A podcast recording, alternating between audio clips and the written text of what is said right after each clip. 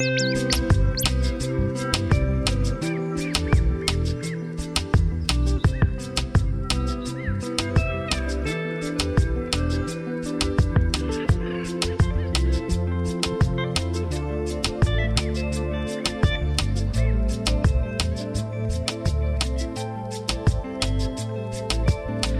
voz del cuerpo, haciendo público lo íntimo. Temporada 1. ¿Cómo están pariendo y abortando las mujeres en las diferentes partes del Perú? Parto y aborto en el Perú. Episodio 2. El viaje. Atención. Este episodio tiene información sensible de violencia sexual. Se recomienda discreción. Betsandra había cumplido 18 años cuando decidió emprender un largo viaje desde Puerto Cabello, ciudad ubicada en Carabobo, Venezuela, hasta Lima, Perú. Era el año 2018 y nuestro país se había convertido en el hogar de medio millón de ciudadanos venezolanos. Soy del estado Carabobo, de la ciudad de Puerto Cabello. Tengo ya cuatro años aquí en Perú. Recién cumpliendo los 18 años. Me vine. La situación económica de Betsandra y su familia no era la mejor. Sin embargo, no fue la escasez lo que motivó su partida. Es como de tomar la historia desde cuando estaba pequeña, desde que estaba en el vientre de mi mamá. Mi papá dejó a mi mamá embarazada cuando ella tenía dos meses. Se fue a vivir con mi tía, hermana menor de mi mamá. Y tuvieron una pelea por mi hermano también. Porque quién se lo quedaba y quién campo, o sea, fue como pelea de custodia. Mi mamá decidió dejarse. Mis hermanos volvieron a casa. Por eso también el problema de que ella familia. Y mi, uno de mis hermanos abusó de mí. O sea, no fue un abuso de penetración, pero sí me dañó mucho. Y a mí me lo hicieron callar, o sea, ya. Y lo estoy diciendo ahorita porque ya estoy más suelto para decir. No es tan difícil como decirlo ahorita. Yo me solté hace un año de poder decirlo, me sentía muy mal, mi depresión por eso. Y le conté a la primera persona, que fue mi primo. Mi prima le contó a mi tía y así se fue regando todo. Pero eso fue lo que también me afectó y por eso decidí venirme también acá a Perú, porque ya no quería seguir viviendo con la persona que me hizo daño. Su madre le dijo que lo mejor era callar, pero para ella el tiempo del silencio ya pasó. Sea, ya no soy una niña, ya no me pueden hacer callar. Claro, yo estuve viviendo como que una infancia de mentira, o sea, me decían mi princesa, pero yo no era una princesa. Ya yo estaba dañada. Pero sí lo solté y me ha ayudado un poco a liberarme. Es como que si estuviera liberando peso. O sea, de que ya no puedo callar porque es como que mi hermano se tiene que enterar de que me hizo mucho daño. Que no fue algo que pasó y pasó y ya nada. Sí me hizo daño.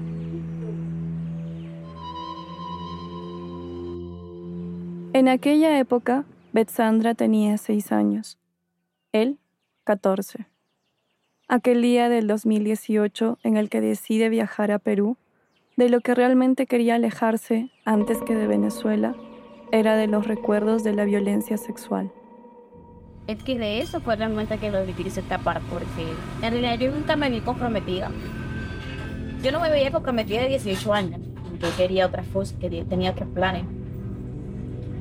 Pero hay otra parte del historia. Mi hermano, el que hizo eso, él estaba metido, se metió en un grupo de mala, mal vivir. Los muchachos robaban y él los llevaba los muchachos, o sea, y él estaba como practicando cómo era el movimiento. Robaron a una mujer, a esposa de un PTJ, o sea, es como un cuerpo de la policía, o sea, un cargo alto. Y lo detuvieron porque pasó la tarjeta de crédito y después que era su esposa. Y llegaron y lo buscaron.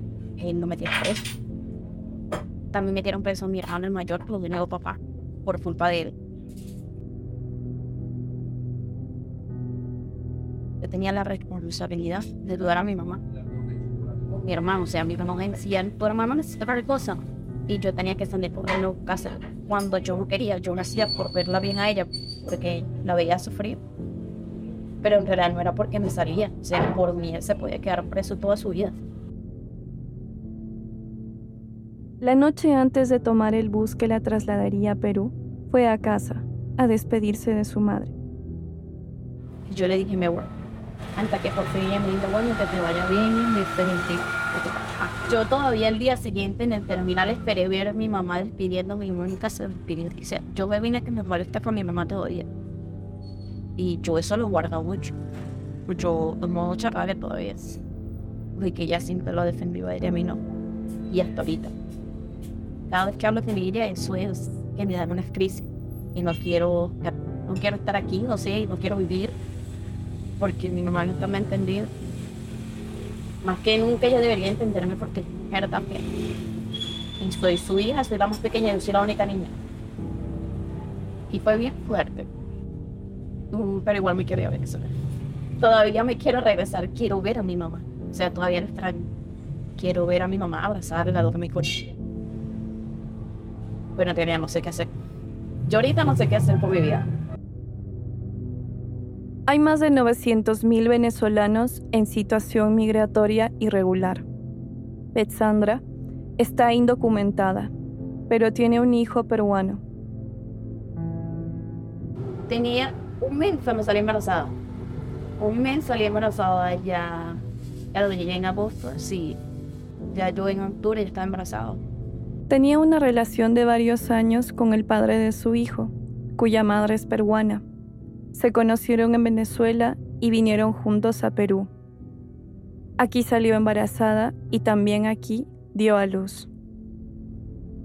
Eh, yo vi xenofobia en, en una poca, estando embarazada. No me querían atender por ser venezolano.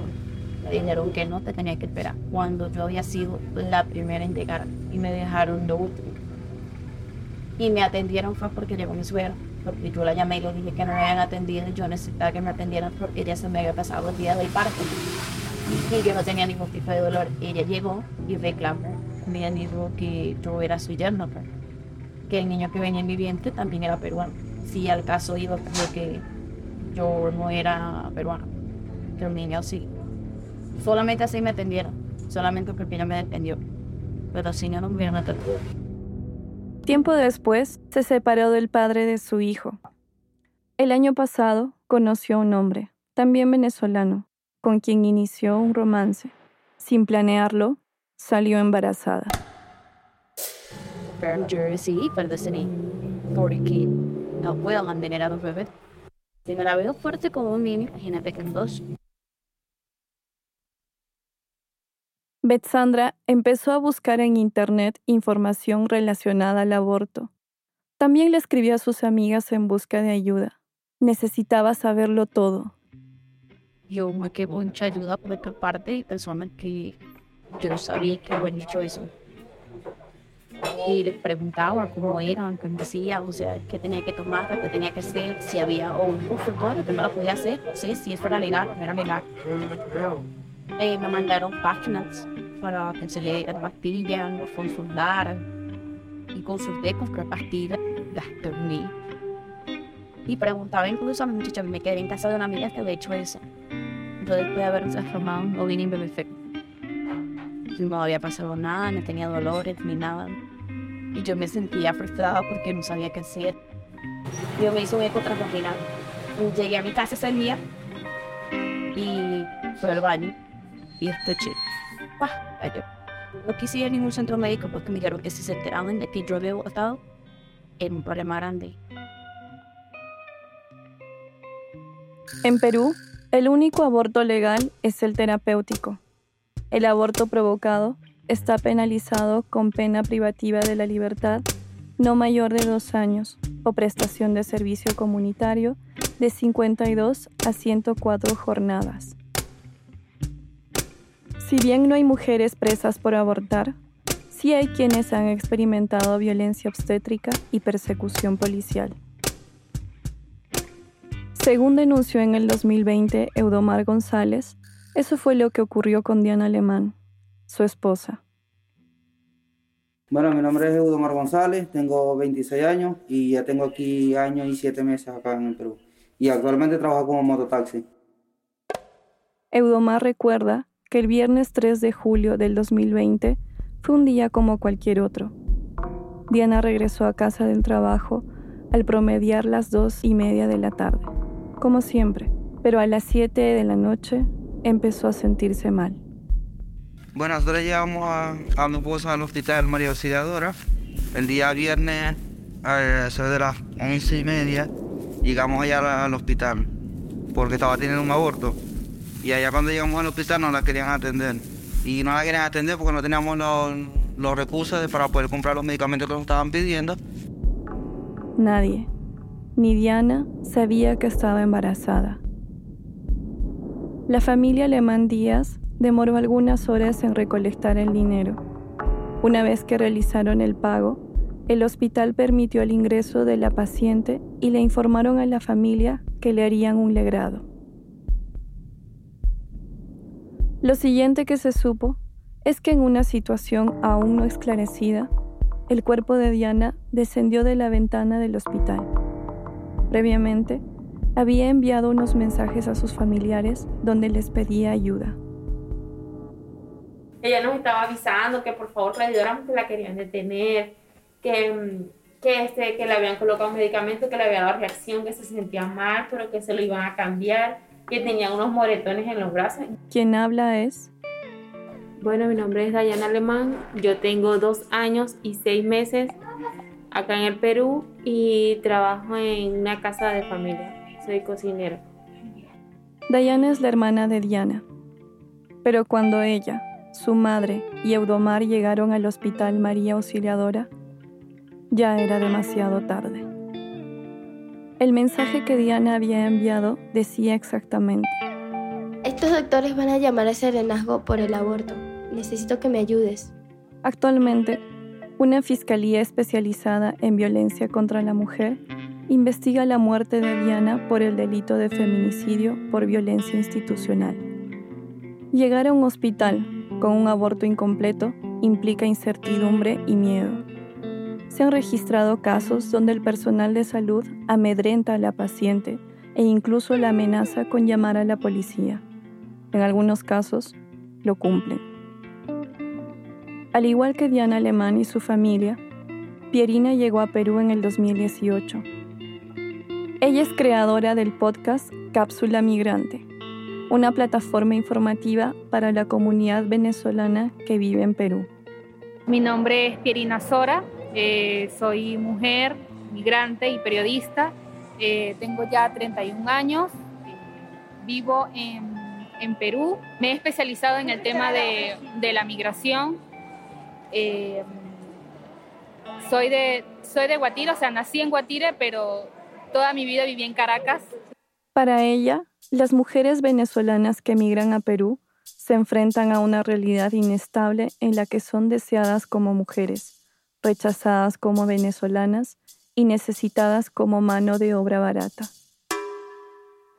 Es muy sabido que, Perú es, un país altamente machista, entonces eh, se le discriminaliza por, diversas razones, se dice que la mujer migrante y refugiada venezolana está frente a un triple peligro.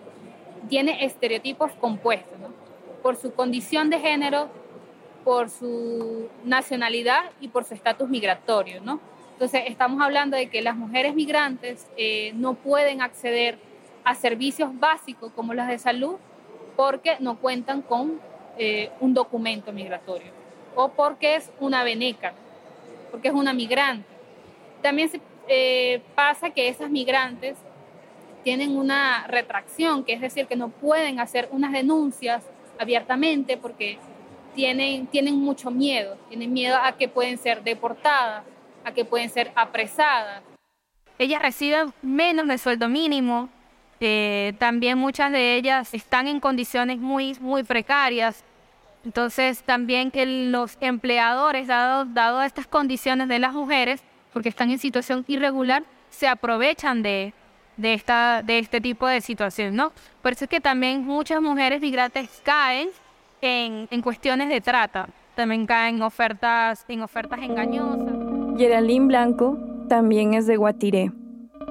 Cuando recién llegó a Perú, consiguió un trabajo en el que ganaba 80 soles a la semana, es decir, 720 soles al mes, 230 soles por debajo del sueldo mínimo.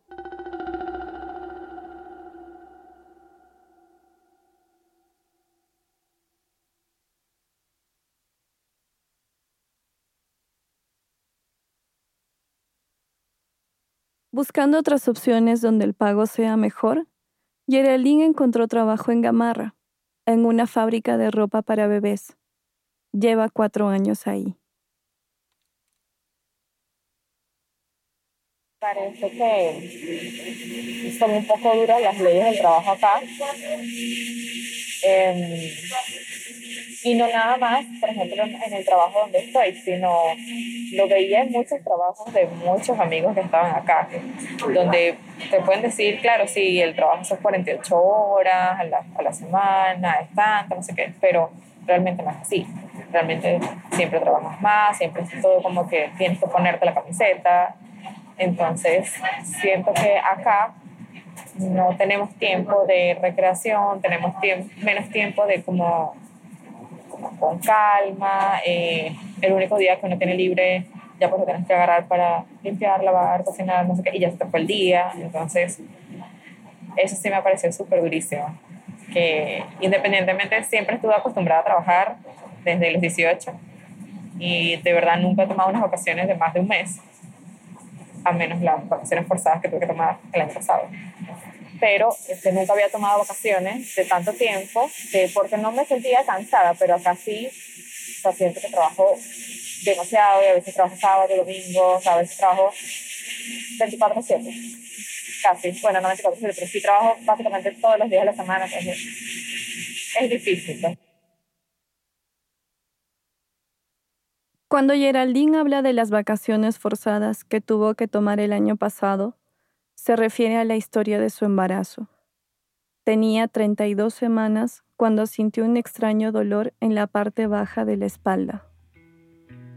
Yo estaba pues muy full el trabajo, eh, estábamos haciendo inventario porque tenía que hacer inventario antes de yo irme porque ya el descanso médico acá comienza en la semana 34. Me, tocaba, es, me faltaban exactamente 14 días para irme de descanso médico y eh, estábamos corriendo con el inventario y realmente no me di cuenta que la niña no se movía en todo el día. Cuando caí en cuenta ya a final de la tarde, pues sabía que algo estaba mal. Y ahí me fui.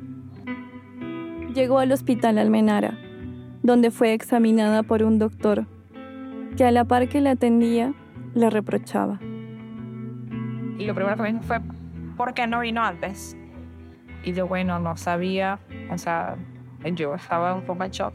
Y lo primero que me dijo fue, señora, si su hija, si su bebé se ha muerto, es su culpa.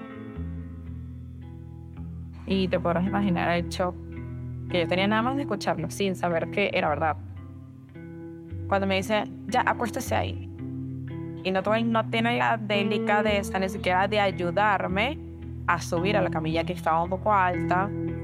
Es que no tenía la barriga pequeña, definitivamente. Tenía bastante barriga.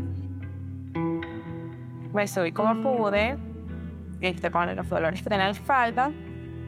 Y ahí pues me hace el eco, callado primero. Y después hace y llama al otro técnico que estaba ahí. Y después me señora, yo le dije, su bebé se murió y es su culpa. Así, señalando. Geraldine repasa el resto de la historia el intento del hospital de hacerle parir a su hija muerta, la tristeza infinita de nunca haberla conocido. Pues quién va a querer aguantar otro dolor más, pues para que la niña estuviera muerta, ¿no? Entonces yo no quería parir. Yo quería que me hicieran una cesárea.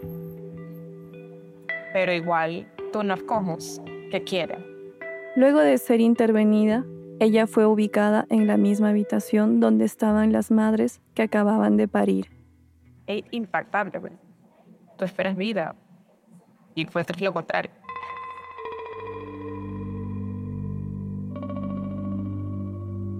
En el 2020, durante la pandemia, Annie Carly salió embarazada. Sus dos primeros partos fueron en Venezuela y transcurrieron sin ninguna eventualidad. El tercero fue en el Centro Médico Centro Materno Infantil de Salud Virgen del Carmen, ubicado en Chorrillos, distrito donde reside. Mi nombre es Anicarlis Coromoto Balayo García, tengo 29 años de edad, llegué en octubre del 2018 a Lima, tengo tres niños y soy ama de casa. Fue en este centro de salud donde Anicarlis tuvo el que califica como el peor de sus partos. Yo no sé si fue el trato de las personas o, o mi cuerpo, el acelerado que estaba, porque mis testigos fueron partos naturales pero fue horrible, o sea, fue como un parto seco. O sea, primero salió el bebé y después fue que salió todo el líquido y, y los dolores, la enfermera, entonces mi cuerpo temblaba y yo no entendía por qué temblaba, porque primera vez que me pasaba, estás asustada, ya, quédate quieta, ustedes siempre las migrantes. Me trataron, de verdad que me trataron muy, muy mal y, y eso como que me pegó mucho, estuve muy deprimida, duré como dos semanas sin dar pecho, hasta que mi mamá por audio, por llamada, ella, ella como que me fue calmando. Luego del parto, Annie Carlis fue trasladada a una habitación. Me dejaron sola. No había más nadie hasta las 11 de la noche y yo misma me cambié la toalla, me cambié todo. Por ser migrante, me imagino yo. Cuando por fin apareció la enfermera, empezó a reprocharle como que están robando mucho. Y, la, y una de las enfermeras me dice, sí, ustedes, los venezolanos que han venido a robar, hacen mucha maldad. Y yo entre, entre mi dolor y eso, yo le decía, pero es que no somos todos, no podemos meterlos a todos en un saco. Recuerda a Ani Carles, quien integra el grupo Mamitas Venezolanas. Ese grupo fue creado mayormente por WhatsApp.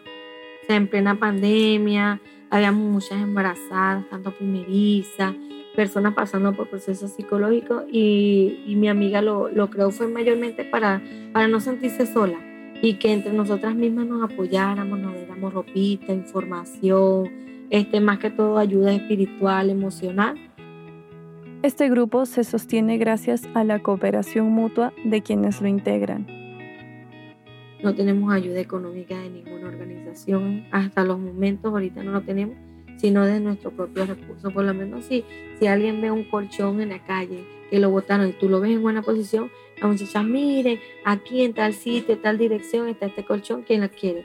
Y así hemos hecho con muchas donaciones, muchos peruanos nos han dado ropa que ya no utilizan y, y nos, nos han dado, y nosotros hemos ayudado, tanto a los venezolanos que están en la calle como las propias mamitas de nosotros. Explica Ani Carlis. Salud y trabajo digno para los migrantes venezolanos. Fue una promesa enarbolada por Pedro Pablo Kuczynski Godard, quien durante los dos años que duró su gobierno, frustrado, flexibilizó el ingreso de migrantes venezolanos a Perú. Era el año 2018 cuando Kuczynski, un conocido lobista y banquero de derecha, dijo, Venezolanos, bienvenidos al Perú y, vengan aquí y, les pagaremos los sueldos de ley y todo el resto. Pero eso no ocurrió. Según el Alto Comisionado de Naciones Unidas para los Refugiados, ACNUR, actualmente hay 1.28 millones de ciudadanos venezolanos en el Perú. La investigación y reporteo para este episodio fue realizada desde Lima, Perú, por Milagros Olivera y quien les habla, Adriana Cabrera. La musicalización y edición de sonido la realizó Fabiana Cárdenas. La producción estuvo a cargo de Serena Morena y Subjetiva Media. Las transcripciones de los audios fueron realizadas por Gracie Caguanihuanco, Araceli López y Claudia Risco. Este episodio fue escrito por Milagros Olivera en el año 2023. Agradecemos a Diana Sotelo, Sharon Pérez, Renato Rodríguez y Saulo Rodríguez. La Voz del Cuerpo es un proyecto realizado gracias al Fondo Concursable de Innovación para Avanzar en los Derechos de las Mujeres, impulsado por DEMUS y CUSO Internacional.